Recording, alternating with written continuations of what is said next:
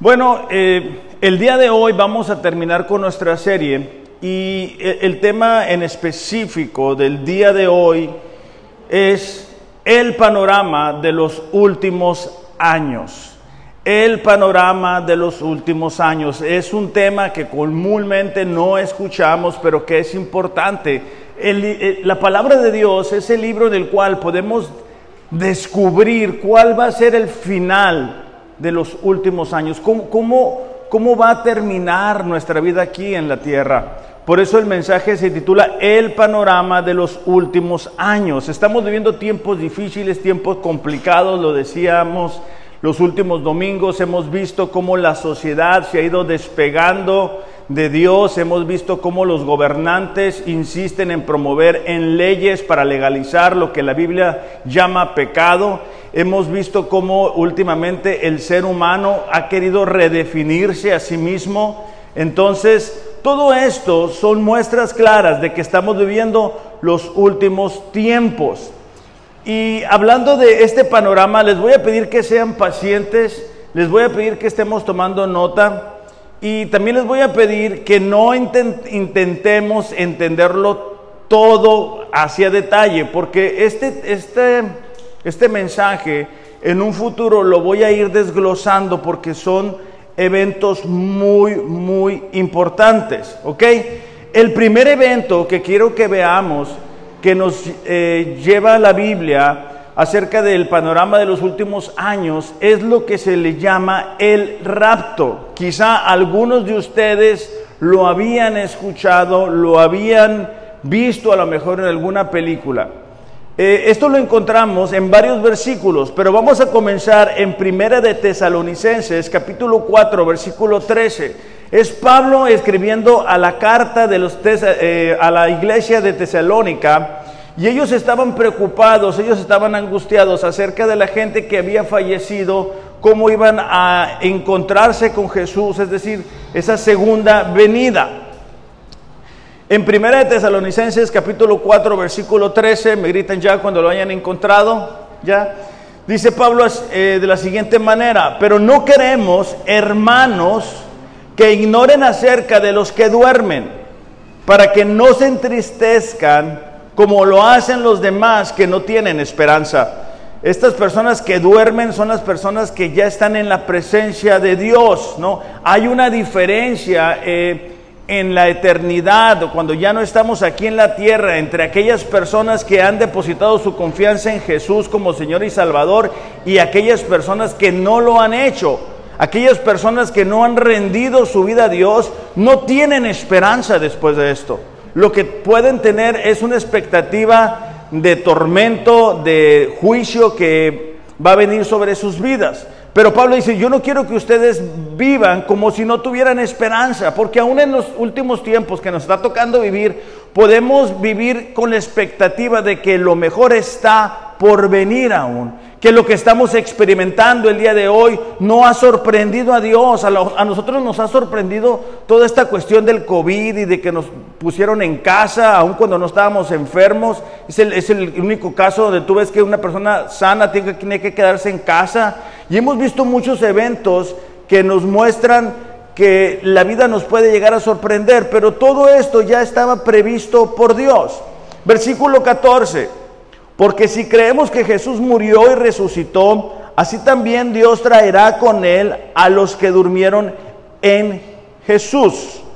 Por lo cual les decimos esto por palabra del Señor, que nosotros que estemos vivos y que permanezcamos hasta la venida del Señor, no precederemos a los que durmieron. Versículo 16. Pues el Señor mismo descenderá del cielo con voz de mando, con voz de arcángel y con la trompeta de Dios. Y los muertos en Cristo se levantarán primero. Entonces nosotros los que estemos vivos y permanezcamos, seremos arrebatados juntamente con ellos en las nubes al encuentro del Señor en el aire. Voy a repetir eso. Nosotros, los que estemos vivos y permanezcamos, seremos arrebatados juntamente con ellos en las nubes al encuentro del Señor.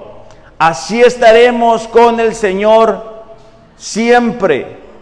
Por tanto, confórtense unos a otros con estas palabras. Básicamente lo que está diciendo el texto es que nosotros vamos a ser arrebatados. Estamos viendo que cada vez las cosas se ponen peor, que cada vez los países a, nivel mundial están promoviendo el pecado, aún las iglesias están aceptando lo que el mundo acepta y esto es muestra clara de que estamos viendo los últimos tiempos. Pero Pablo dice, ustedes van a ser arrebatados, ustedes van a ser exentos de esos últimos años, de ese tiempo cuando venga el juicio de Dios. Ahora que estamos viendo Ezequiel, nos podemos dar cuenta de, de, un atributo de Dios, y es que nuestro Dios es justo.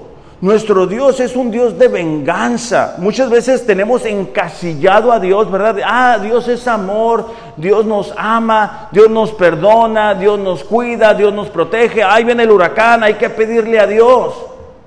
Bueno, sí, Dios es amor, pero también Dios es justo, también Dios aborrece el pecado, también Dios está esperando que nosotros podamos vivir de una manera diferente.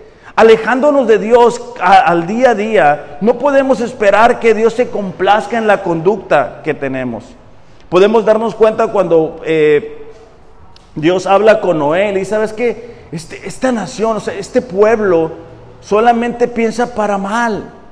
Y son los tiempos que se están repitiendo para nosotros. Entonces, el rato es el evento en el cual Dios toma a su iglesia y se la lleva para estar con Él. Esto empieza en los últimos años. Vamos a mirar que el lapso de esos últimos años son siete años, los llamados siete años de la tribulación. Esto está dividido entre los primeros tres años y medio y la gran tribulación son los últimos tres años y medio. Ahora, ¿Por qué creemos que Dios nos va a arrebatar o nos va a rescatar? Vamos a ir al libro de Apocalipsis capítulo 3 versículo 10. En los primeros eh, capítulos de Apocalipsis se hace mención de la iglesia en 19 ocasiones. Después del capítulo 4 al versículo al capítulo 19 no hay mención de la iglesia. En esos capítulos se describe cómo va a ser la tribulación, cuáles van a ser esas plagas, cuáles van a ser esos juicios. Y no hay instrucción para la iglesia. Toda la Biblia está hecha para que nosotros como cristianos sepamos cómo conducirnos en determinadas circunstancias y momentos. Pero cuando se trata de la gran tribulación, no hay instrucción para nosotros. Vamos a mirar ahorita en Apocalipsis capítulo 3, versículo 10. Dios hace una promesa que es muy interesante. Recordaremos que en estos eh, dos capítulos 2 y 3, Dios ha estado hablando a las iglesias y es, un, es una forma simbólica, vamos a decirlo así, de cómo van a ser las iglesias de los últimos años. ¿no?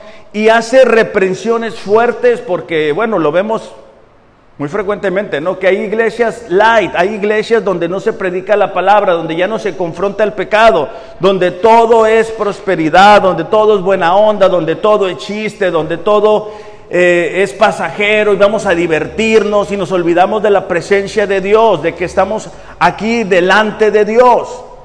Pero en, en Apocalipsis capítulo 3, versículo 10, Dios hace una promesa a una de estas iglesias a las cuales Dios no le hace reprensión. Dice así, porque has guardado la palabra de mi perseverancia, yo también te guardaré o te rescataré de la hora de la prueba. Esa hora que está por venir sobre todo el mundo para poner a prueba a los que habitan sobre la tierra. Esta expresión te voy a guardar es en el original sacar fuera de. Entonces Dios está prometiendo a su iglesia el que le va a rescatar o que les va a poner fuera de la gran tribulación, de esos años cuando las cosas se van a poner muy feas aquí en la tierra, cuando Dios va a traer a juicio a esas naciones, a esas personas que están en contra de Dios, que están promoviendo el pecado. Por eso es que nosotros ahorita, a pesar de que pudiéramos tener autoridades que se burlan de Dios y que promueven esas leyes y que ya están llevando al país en contra de Dios, podemos estar tranquilos porque no se está saliendo del plan de Dios. Dios conoce los corazones. Dios sabe cómo se comporta el ser humano. Por eso es que nosotros no debemos de poner nuestra confianza en el hombre. No debemos de poner nuestra confianza en, en ningún gobernante. Ni aun si se dice cristiano. Porque vemos que muchas veces sus conductas son en contra de lo que la palabra de Dios dice. Entonces, estos últimos años, los siete años de la tribulación, Dios promete a su iglesia sacarles de. Hemos encontrado dos pasajes, también está en 1 Corintios capítulo 15, versículos 51 al 53, ustedes lo pueden revisar en casa, pero también notamos que esta es la manera en que Dios procede. Por ejemplo, cuando Dios quiere rescatar a Noé, lo saca antes del diluvio. No le, dije, no le deja que esté durante todo el diluvio junto con todas las personas. Cuando Dios rescata, por ejemplo, a Lot, lo saca de, de Sodoma, ¿verdad? Entonces nos damos cuenta que cuando Dios va a traer juicio, rescata a los que le pertenecen. De hecho, eh, Jesús le hace una promesa a sus discípulos y también a nosotros en Juan capítulo 14, versículo 1 y 3. Creo que la mayoría de nosotros estamos familiarizados con este texto, pero quizá no en el contexto que lo vamos a leer el día de hoy. Me gritan ya cuando lo tengan. Cristina, ¿le puedes bajar poquito al aire acondicionado? Estoy sintiendo demasiado, demasiado frío. Bájale ahí a 75 nada más para que no vamos a salir agripados aquí. Ya estamos ahí, Juan capítulo 14. Ok, voy a confiar en que están ahí porque nadie me contesta. Ya, ya, ah, ok. Dice, no se turbe su corazón, crean en Dios, crean también en mí en la casa de mi padre hay muchas moradas. Si no fuera así, se los hubiera dicho, porque yo voy a preparar un lugar para ustedes. Y si me voy y les preparo un lugar, vendré otra vez y los tomaré a donde yo voy, porque donde yo esté, allí estarán ustedes también. Jesús les estaba diciendo, ¿saben? Yo voy a ir al Padre, voy a preparar un lugar para ustedes y después vengo y me los llevo. De hecho, cuando eh, Jesús eh, es llevado, ¿verdad? Este, y se despide de los discípulos, él dice, bueno, eh, Galileos, esperen que Él va a regresar. Nosotros estamos esperando que Él venga por su iglesia, por nosotros, por los creyentes, por aquellos que hemos rendido nuestra vida a Dios, porque los últimos siete años se va a poner color de hormiga. ¿Ok? Dice la Biblia que nosotros no hemos sido traídos para pasar por la ira, sino ser rescatados de ella. Ahora, aquí es donde se pone muy interesante. Porque, ¿qué pasa en esos siete años? O sea, ¿dónde vamos? ¿Qué pasa con nosotros? ¿Qué vamos a estar haciendo? ¿Qué va a estar pasando aquí en la tierra? Bueno, por principio de cuenta, nosotros vamos a ir ante el tribunal de Cristo. Segunda de Corintios capítulo 5, versículo 10, nos cuenta de ese momento en el cual tú y yo Vamos a ir delante del tribunal de Dios y Dios te va a decir, ¿qué hiciste con lo que te di? ¿Qué hiciste con tu trabajo? ¿Qué hiciste con tu carrera? ¿Qué hiciste con los dones que te di? ¿Qué hiciste con las oportunidades que te di? Este tribunal no es para ver si te vas al cielo o te vas al infierno. Tú ya estás sellado y vas a estar delante de Cristo. ¿Ok? Dice, porque todos nosotros, Pablo está hablándole a los cristianos de Corinto, todos nosotros debemos de comparecer ante el tribunal de Cristo para que cada uno sea recompensado por sus hechos, estando en el cuerpo, de acuerdo con lo que hizo, sea bueno o sea malo. ¿Ok? Entonces, ahí vamos a rendir cuentas por esas palabras que dijimos que no debimos de haber dicho. Ahí vamos a ser recompensados por nuestra conducta. Ahí es donde no vamos a poder hacernos para ningún lado, porque se nos van a recordar las veces que tuvimos la oportunidad de hacer el bien y no lo hicimos, las veces que hicimos el bien, pero las motivaciones equivocadas. Pero también se nos va a decir, ¿sabes qué? Yo vi cómo sufriste, yo vi cómo te fue complicado serme fiel y se nos van a entregar coronas y va a ser la recompensa. Es ahí cuando Dios nos dice, hey, en lo poco fuiste fiel, en lo mucho te pondré. Eso es lo que nosotros estamos esperando. Nosotros no estamos esperando que venga el anticristo. Para cuando venga el anticristo nosotros ya nos fuimos. Ahorita vamos a hablar del anticristo. No me pongan esas caritas. Ahorita vamos para allá. Solamente quiero explicarles lo que va a suceder. Entonces, viene Cristo y nos lleva en el rapto. Espero que todos estemos ahí, ¿verdad?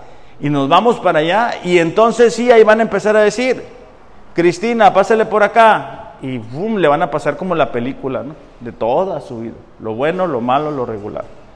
Eduardo, pásale para acá. Natalie, pásale para acá. Ernesto. Y ahí todo, todo, todo. Ahora, solamente para reafirmar esto que les estoy comentando, Primera de Corintios capítulo 3 versículo 12, un libro antes de Segunda de Corinto, dice así, ahora bien, si sobre, si sobre este fundamento, Pablo ha dicho que el fundamento es Cristo, alguien edifica oro, plata, piedras preciosas, madera, heno, paja, la obra de cada uno se hará evidente, porque el día la dará a conocer, ese día es el día que estemos en el tribunal de Cristo. ¿Qué está diciendo Pablo? Bueno, si tú construiste con oro, plata, piedras preciosas, es material que el fuego no lo consume. Entonces, esas acciones van a estar ahí. Eso no va a ser consumido ante el tribunal de Cristo. Eso se va a mantener.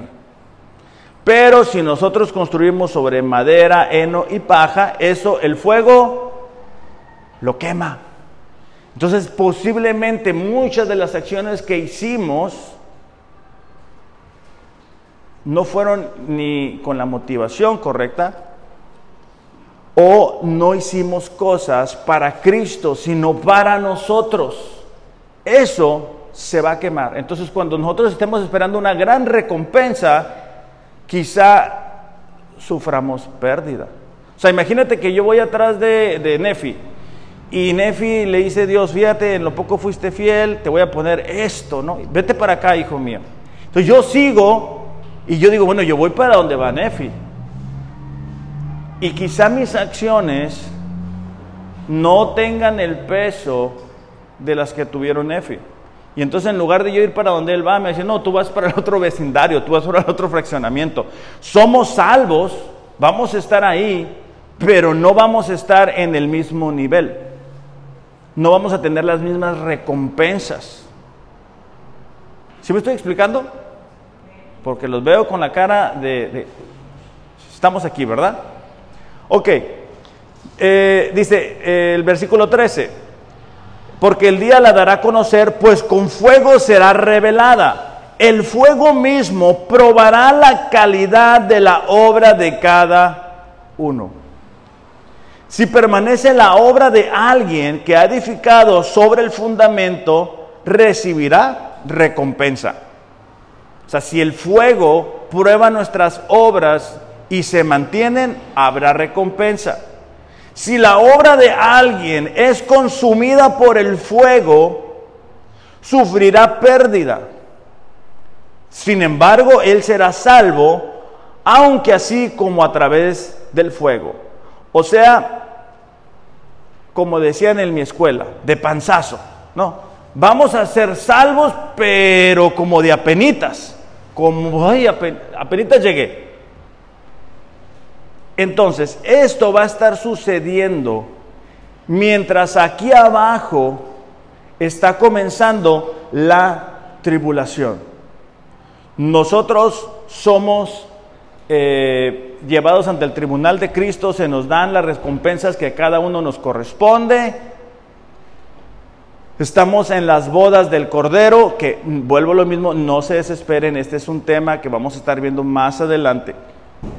Ahora, esto de los siete años de tribulación y cómo podemos estar seguros de esto y en qué partes de la Biblia está, lo vamos a encontrar en Daniel capítulo 9, versículos del 24 al 27. Daniel capítulo 24 al 27.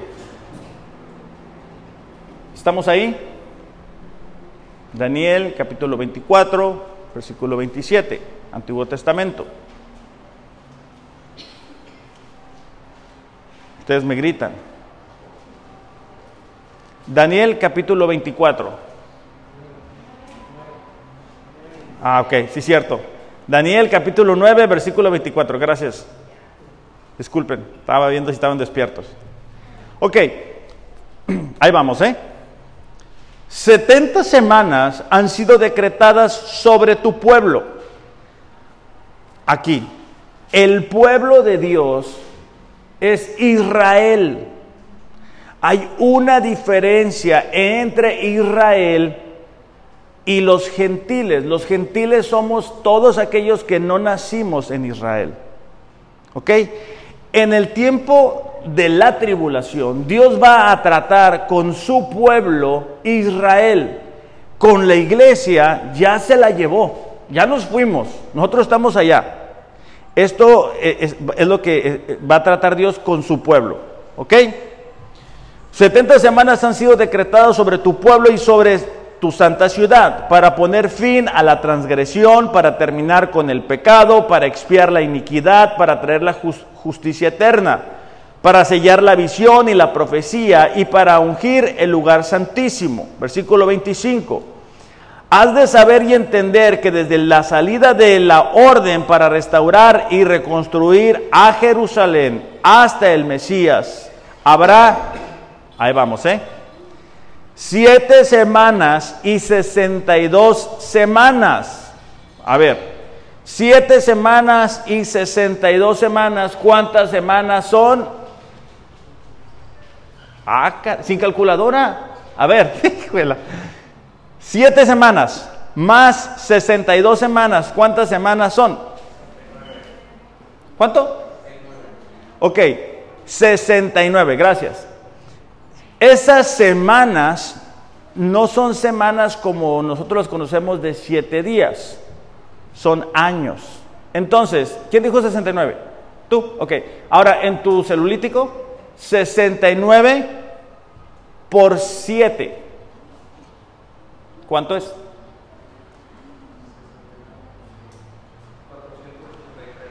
483 años. Ok. En capítulo 2 no vayan se da la orden para que el, templo de, Dios fuera restaurado.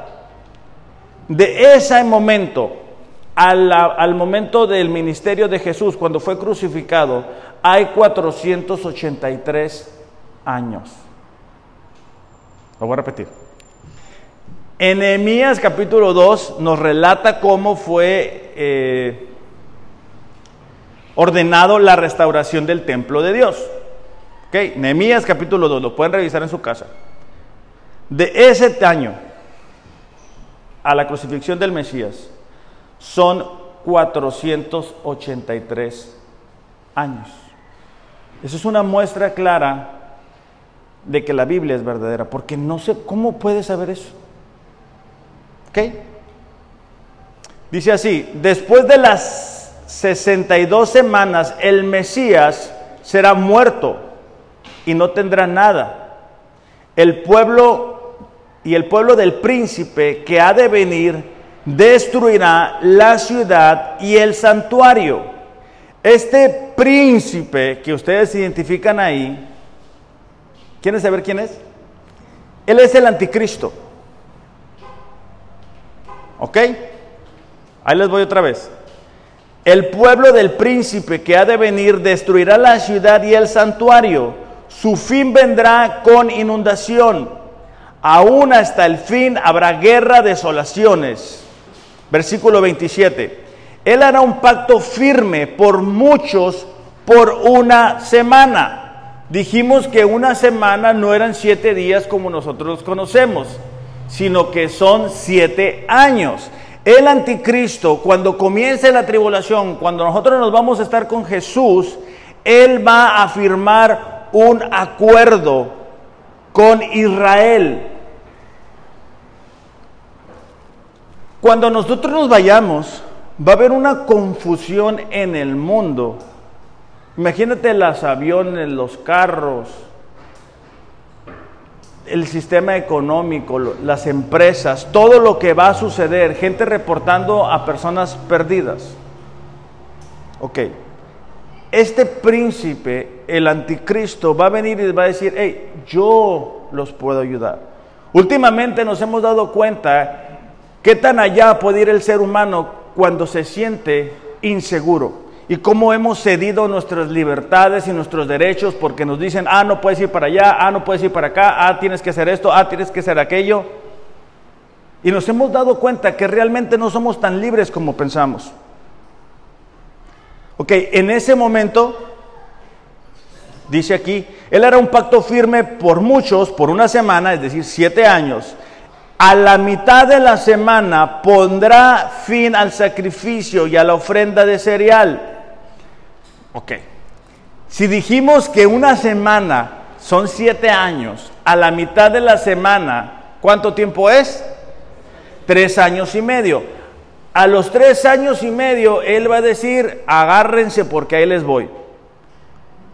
¿Ok? Y va a comenzar a atacar. Ahorita lo vamos a ver cuando estudiemos las trompetas. No se desesperen. Solamente quiero que vayamos entendiendo todo.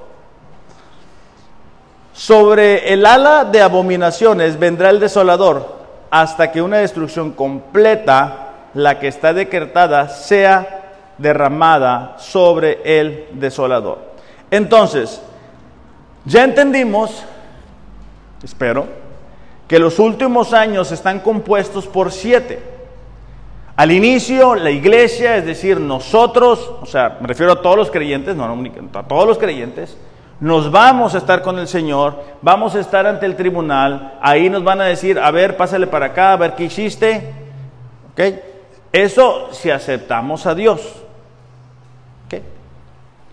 Aquellas personas, aquellas personas que no hayan rendido su vida a Dios, que no han nacido de nuevo, híjole, esto es lo que va a pasar.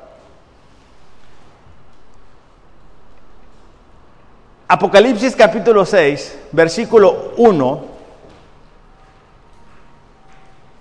Vamos a comenzar este, con los siete sellos. Necesito una hoja, por favor, en blanco.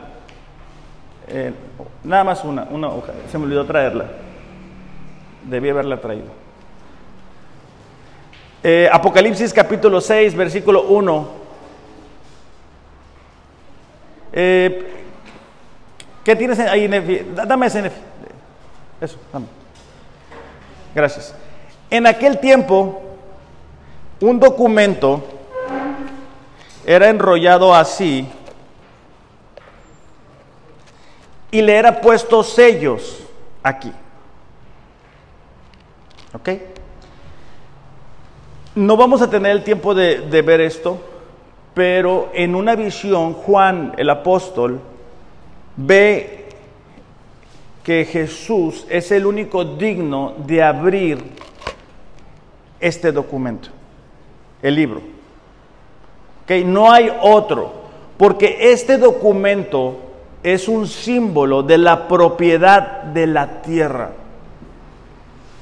¿Ok? ¿Sí, me estoy explicando? Entonces, lo que vamos a ver es que para abrir este documento, este libro que Apocalipsis comenta, se tienen que quitar los sellos, uno por uno, porque los sellos estaban aquí. O sea, no es como que, ah, vamos a abrirlo así nada más. No, no, no. Para poderlo abrir hay que abrir los siete sellos. Ahora, ¿sí me supe explicar? Ok, ya, gracias Nefi, porque si no, ¿qué voy a hacer aquí con esto? Ok, entonces vamos a descubrir que cuando la iglesia se va, comienza la tribulación, nosotros estamos allá, ya nos están entregando lo que nosotros nos va a corresponder allá. Aquí en la tierra se pone feo. Y, esto comienza con el primer sello. Este primer sello que se tiene que despegar en este documento es el anticristo. Por eso es que nosotros como creyentes no estamos esperando al anticristo. Eso no es cosa de nosotros. Eso es cosa de la gente que no nació de nuevo. Apocalipsis 6 dice, entonces está eh, Juan describiendo la visión que él tiene. Entonces vi cuando el Cordero abrió uno de los siete sellos y oía uno de los cuatro seres vivientes que decía, como con voz de trueno, ven, miré y había un caballo blanco. Juan, vuelvo lo mismo, está relatando su visión. El que estaba montado en él tenía un arco, se le dio una corona y salió conquistando y para conquistar. Ahora, ¿qué, es lo que está pasando? Nosotros ya nos fuimos. Entonces, imagínate los aviones chocando, los carros, los accidentes, madres, padres buscando a sus hijos, yendo a la, a la comandancia, acordándote, bueno, Espero que nosotros no, ¿verdad? Pero aquellas personas que no, no nacieron de nuevo, acordándose de las veces que los invitaron a venir a la iglesia, acordándose de las veces que les dijeron, arrepiéntete, acepta a Dios, Dios tiene un plan para ti, Dios tiene un propósito para ti. Y, esas personas decían, no, no tengo tiempo, uy, no es que ando trabajando, uy, no es que ando ocupado, ah, no, después. La angustia y la desesperación que van a sentir. Imagínate ese momento. Ok, nosotros estamos allá. Ellos están aquí, imagínate todo el cochinero que, que o sea, aquí, ¿no? Carros chocando, la desesperación, no hay niños, los niños ya se fueron. Este, ellos no les va a tocar aquí. Entonces se presenta el anticristo y él dice, hey, yo puedo traer paz en medio de, este caos. Por eso es que dice conquistando para conquistar. Salió conquistando y para conquistar. Este personaje va a prometer la paz. Este personaje va a promover un gobierno único. ¿Te has dado cuenta cómo en, Europa están manejando ya la posibilidad de ser un solo gobierno, de tener una sola moneda, de tener una sola religión? Todo esto es parte de lo que el anticristo va a aprovechar. Entonces, en medio de la crisis, en medio de la desesperación, aparece este personaje que va a prometer ayudarles.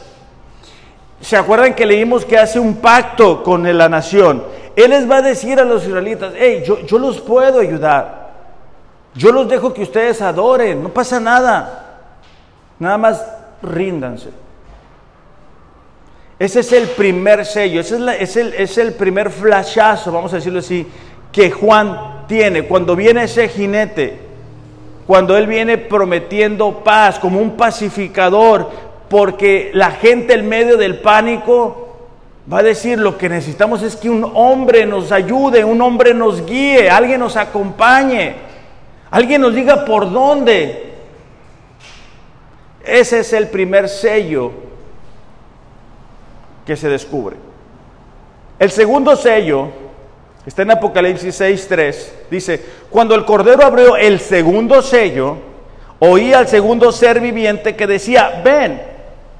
Entonces salió otro caballo rojo, al que estaba montado se le concedió quitar la paz. La paz de la tierra, dice, y que los hombres se mataran unos a otros y se le dio una gran espada. Aquí se acabó la luna de miel.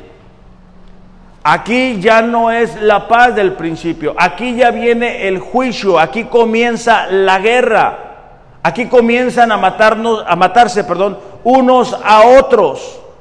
Aquí el anticristo se empieza a rebelar en contra de lo que él había prometido que iba a hacer. Por eso es que no debemos de confiar en el hombre, no debemos de confiar en un gobierno. Nosotros como país hemos visto cómo llega un partido y nos promete unas cosas y luego llegan al gobierno y salen con otras cosas. Y viene otro partido y nos promete algo y llega donde a gobernar y se olvida de las promesas y se siguen haciendo ricos a nuestras costillas y siguen yendo en contra de lo que nosotros creemos. Estamos en medio de una ola inmensa de ideología de géneros que no buscan únicamente este, que seamos tolerantes, ellos buscan que adoctrinarnos, ellos buscan ir por nuestros jóvenes, cambiarles la identidad, alejarlos de Dios. Todo esto está siendo preparado como una avalancha para cuando tú y yo no estemos. Porque cuando tú y yo no estemos, ¿qué van a decir? se lo llevaron los ovnis. Es la explicación que van a dar. Por eso es que últimamente comenzamos a ver muchos avistamientos. Para que cuando llegue ese momento ellos se puedan justificar. Entonces llega el anticristo, les promete la paz. Después, en el segundo sello, se rompe esa paz. Comienzan las guerras. Y esto nos va a llevar al tercer sello una gran hambre. Mira, hablando de las donas, ¿verdad? Por ejemplo. Pero esta es una hambre de, todo el mundo, de todo lo que va a estar sucediendo ahí. Dice, cuando, el versículo 5, cuando el Cordero rompió el tercer sello, oí que el tercer ser viviente decía, ven, levanté la vista y vi un caballo, gracias, este, y vi un caballo negro y un jinete, llevaba una balanza en la mano. Oí una voz que salió de entre los cuatro seres vivientes que decía, un pan de trigo o tres panes de cebada costarán el salario de un día. No desperdicies el aceite de oliva y el vino. ¿Qué pasa? Ok, se promete la paz, se rompe la paz y después de la guerra, ¿qué hay? Hambre. Porque las naciones están peleándose ahí. Entonces comienza a escasear el alimento al punto tal que dice aquí que el trabajo, el salario de un día es lo que una persona puede comer. Entonces, hombres y aquellas personas que tenemos un poquito de conocimiento de, de lo que necesitamos para el mandado y todo eso, imagínate trabajar solamente un día y no tener para tu esposa, para tu hijo o para tu otro hijo, no va a haber. No va a haber trabajo, no va a haber comida, no va a haber dinero. Imagínate la crisis, ya no está la mitad de la gente, bueno, esperemos, mucha gente no va a estar, no están los niños. Comienza la guerra, bueno, empieza la paz, se rompe la paz, empieza la guerra, ahora hay hambre. Eso es lo que está sucediendo, eso es lo que va a pasar en la tribulación. Habrá una gran recesión. ¿Sí me estoy explicando? Versículo 7. Vamos a estar ahí en el Apocalipsis 6, ¿ok? Cuando abrió el, cuarto sello, hay una voz del cuarto ser viviente que decía, ven, mira, un caballo amarillo. El que lo montaba tenía el nombre muerte. Y el Hades le seguía y le fue dada potestad sobre la cuarta parte de la tierra para matar con espada, con hambre, con mortandad y con las fieras de la tierra. Ok, ahora la cuarta parte va a ser asesinada. Lo bueno es que nosotros no estamos aquí ¿Quiénes van a ser estos muertos? Bueno, va a haber de todo, pero parte van a ser aquellas personas que van a recordar las veces que tú y yo les invitamos a la iglesia, las veces que nosotros les advertíamos de que Jesús venía y no se decidieron, no quisieron. Pero estando en la tribulación, dándose cuenta de que el rato fue una realidad, van a decir, esto es lo que la Biblia dice, esto es lo que aquel pastor comentaba, tenemos que volvernos a Dios. Entonces ellos van a decir, lo que nos está pasando es lo que Dios dijo que nos iba a suceder.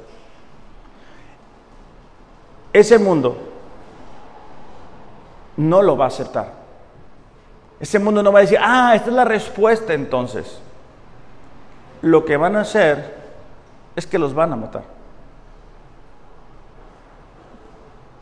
Hemos estado viendo últimamente cómo las redes sociales eh, buscan silenciar a los cristianos, buscan silenciar a los pastores, buscan silenciar a aquellas personas que se oponen a las ideologías, que se oponen a todo aquello que no va a lo que ellos están diciendo. Entonces, en ese tiempo, en ese momento, no va a ser distinto cuando la gente quiera acercarse a Dios, cuando la gente diga, no sabes qué, está pasando lo que nos dijeron que iba a pasar, les van a dar matarillo.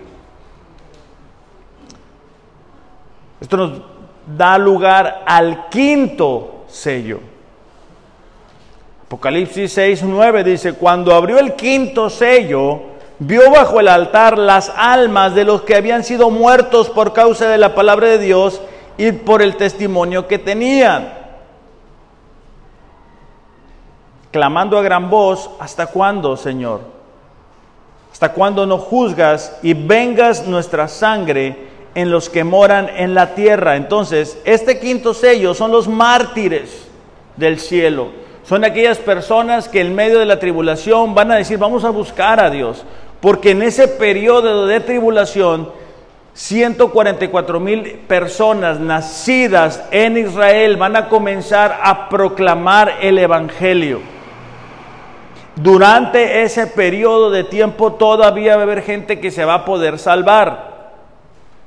Pero les va a tocar, pues como dicen, ¿verdad? Bailar con la más fea. O sea, les va a tocar todo este tiempo bien gacho. O sea, tiempo feo, tiempo gacho, tiempo difícil. Entonces, ellos están clamando en el quinto sello, cuando Jesús lo abre, se da cuenta que hay mártires diciendo, Señor, ¿hasta cuándo? ¿Hasta cuándo tenemos que seguir esperando que hagas justicia? Pues todavía falta tiempo. Esto nos da lugar al sexto sello. Son siete sellos. Apocalipsis 6:12 dice, miré cuando abrió el sexto sello y aquí hubo un gran terremoto.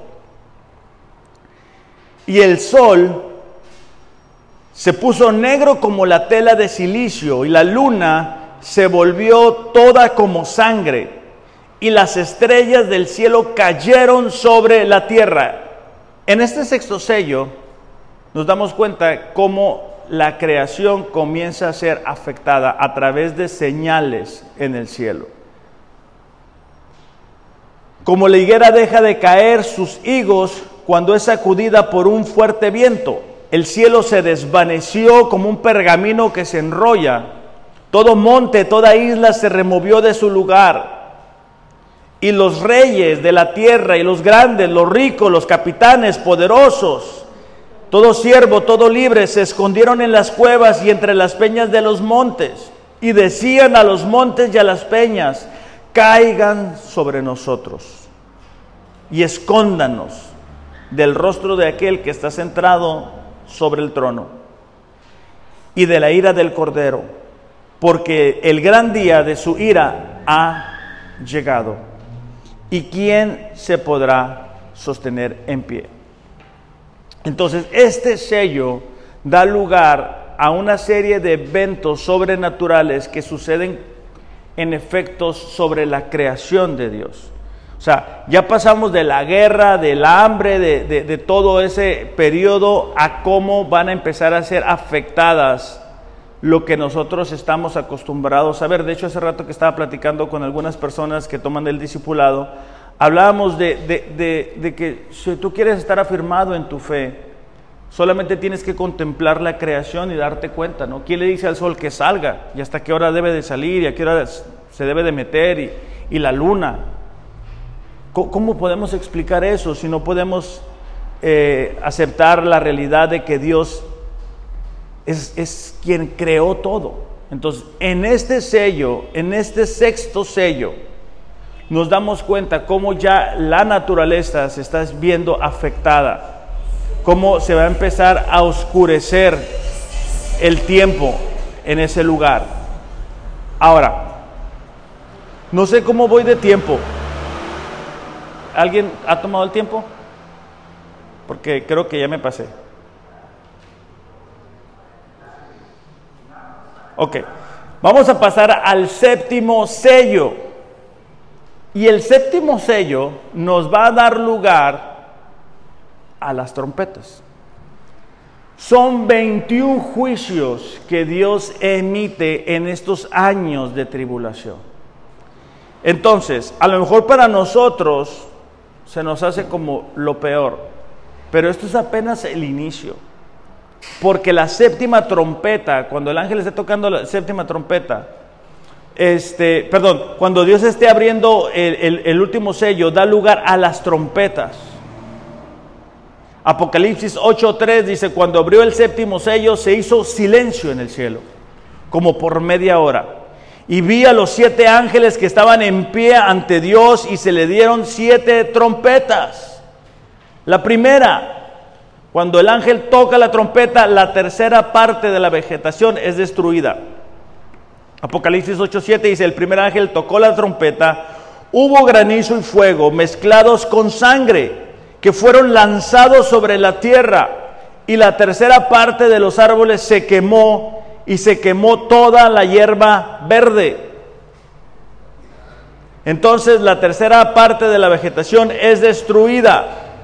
Hablamos que eh, la muerte ya visitó a la tierra en esos momentos, ya llegó, la tercera parte de la vegetación fue destruida. Ahora, en la segunda trompeta vamos a ver que la tercera parte del mar es convertido en sangre.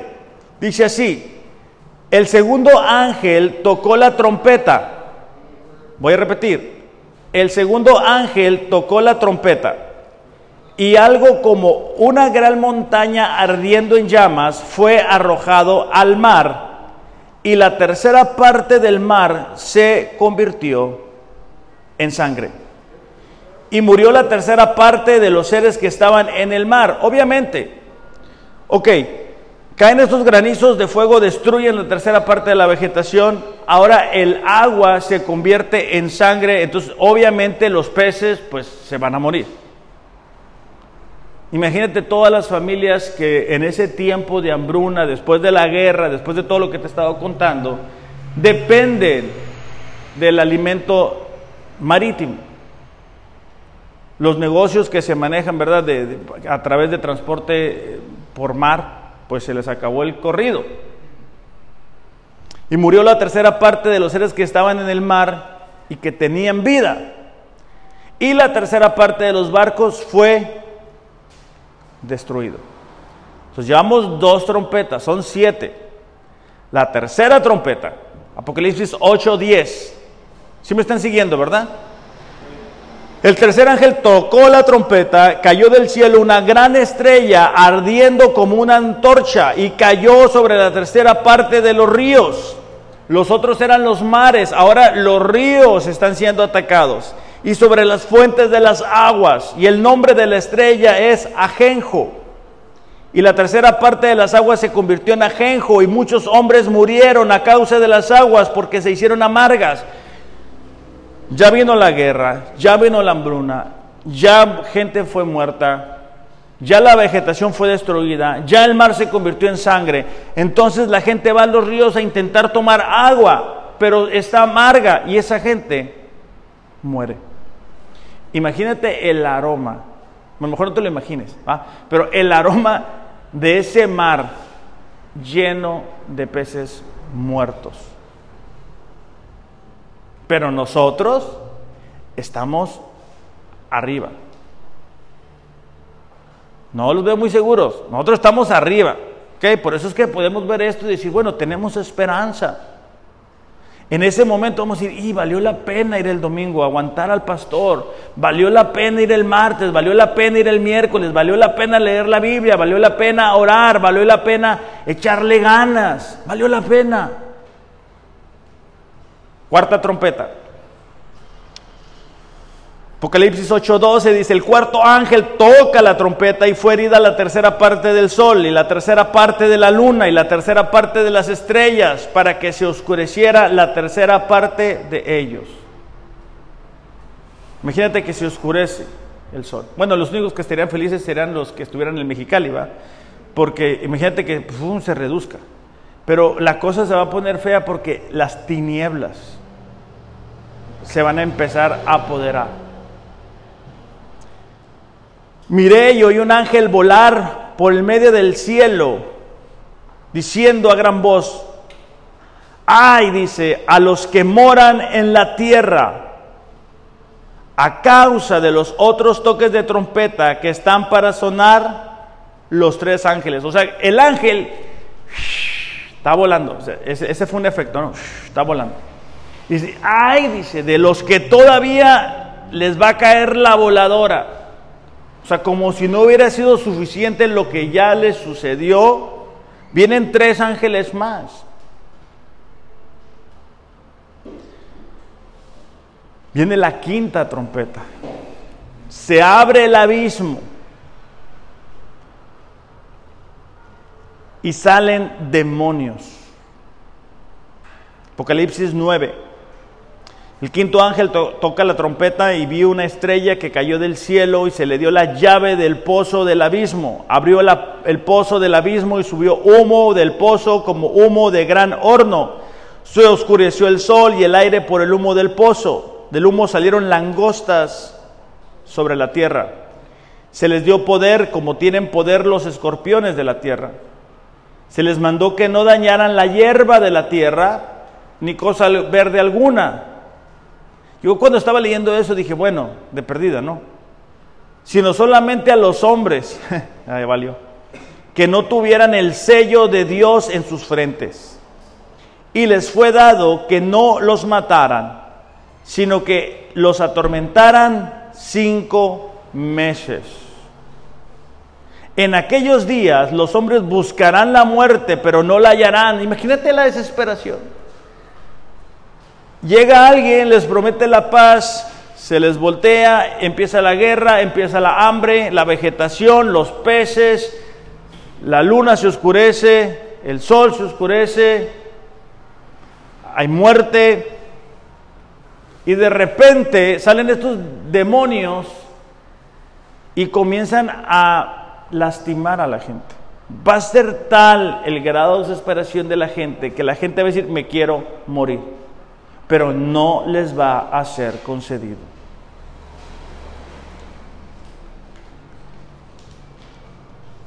El aspecto de las langostas era semejante a caballos preparados para la guerra. En las cabezas tenían coronas de oro.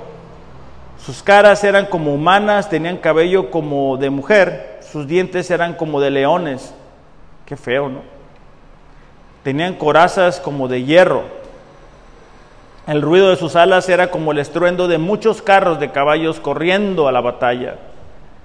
Tenían colas como escorpiones y también aguijones, y en sus colas tenían poder para dañar a los hombres durante cinco meses.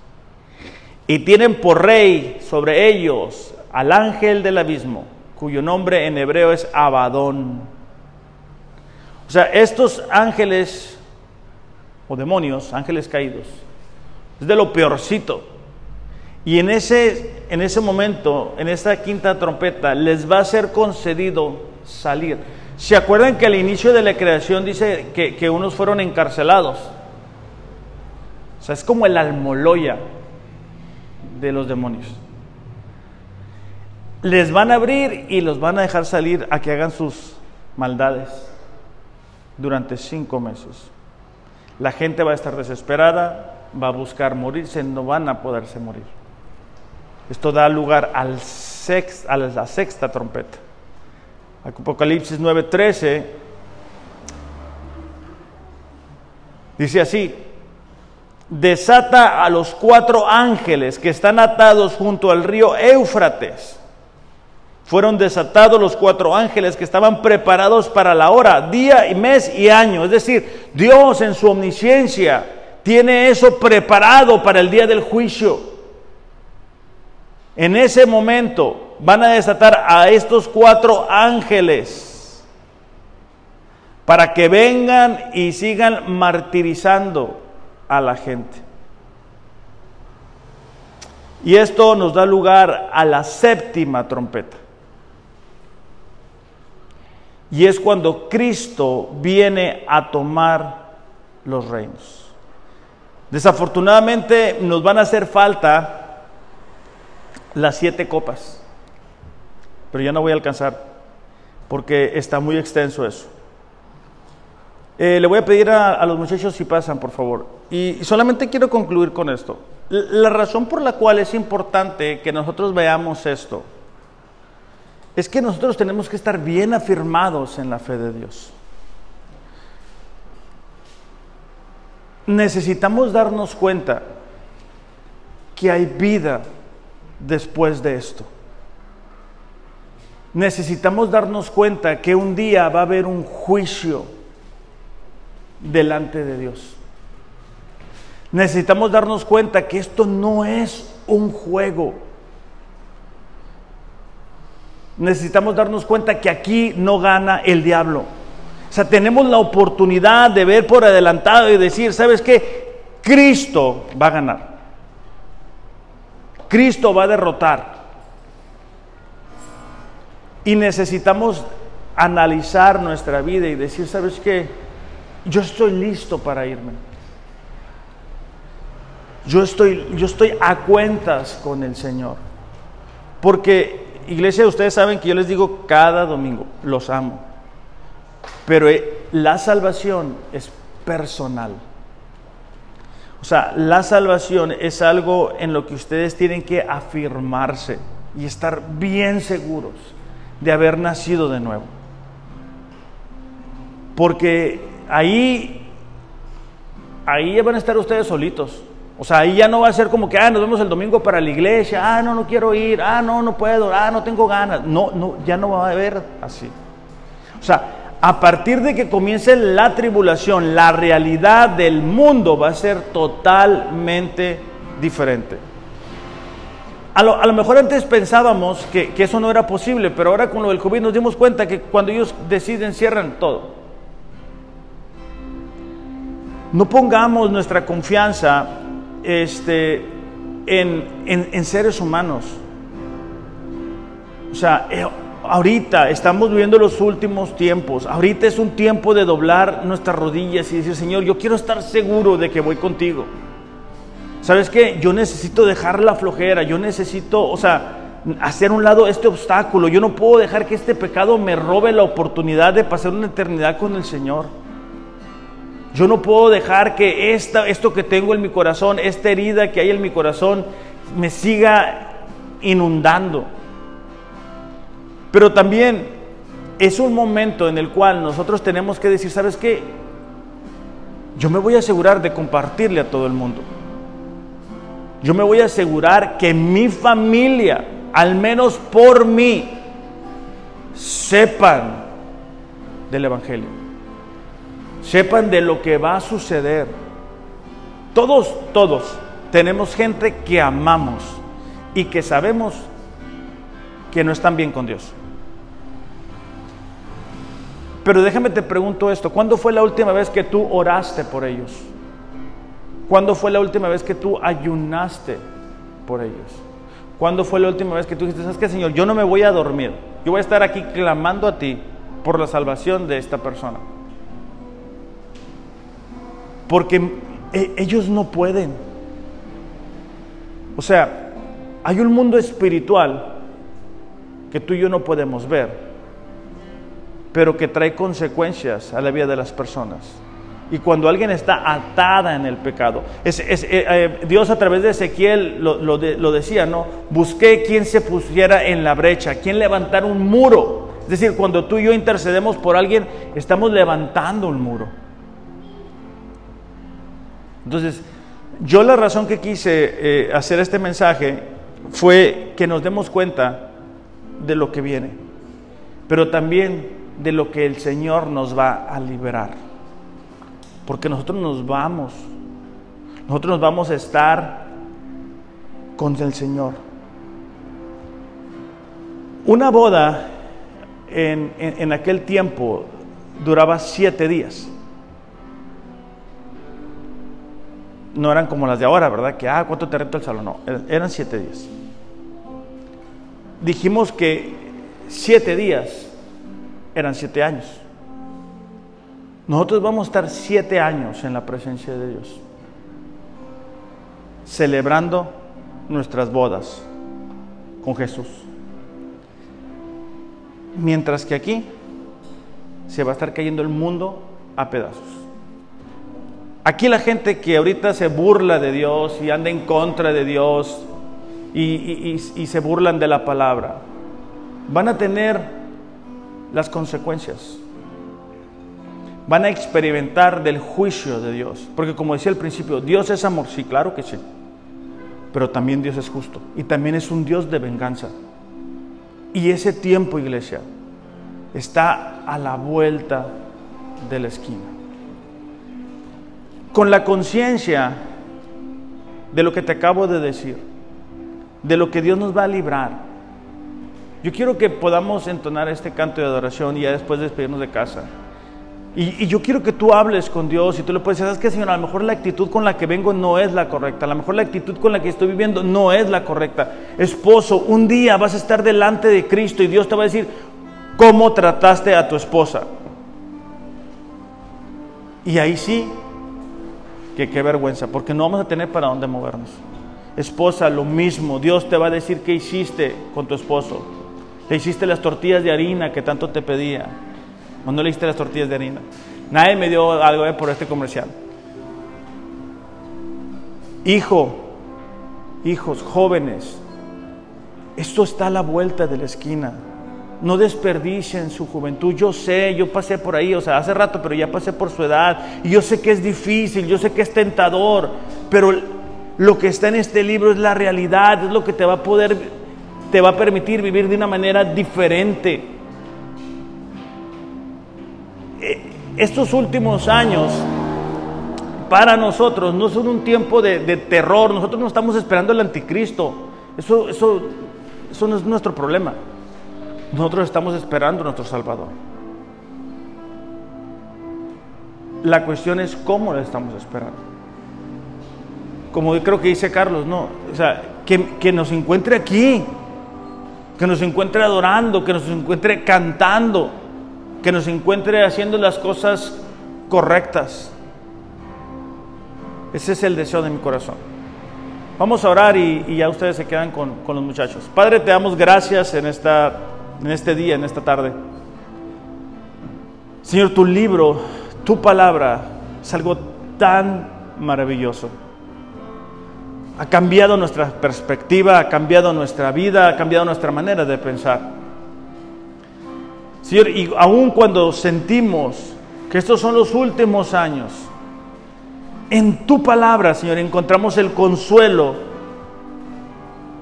En tu palabra encontramos la fuerza para vivir de una manera diferente.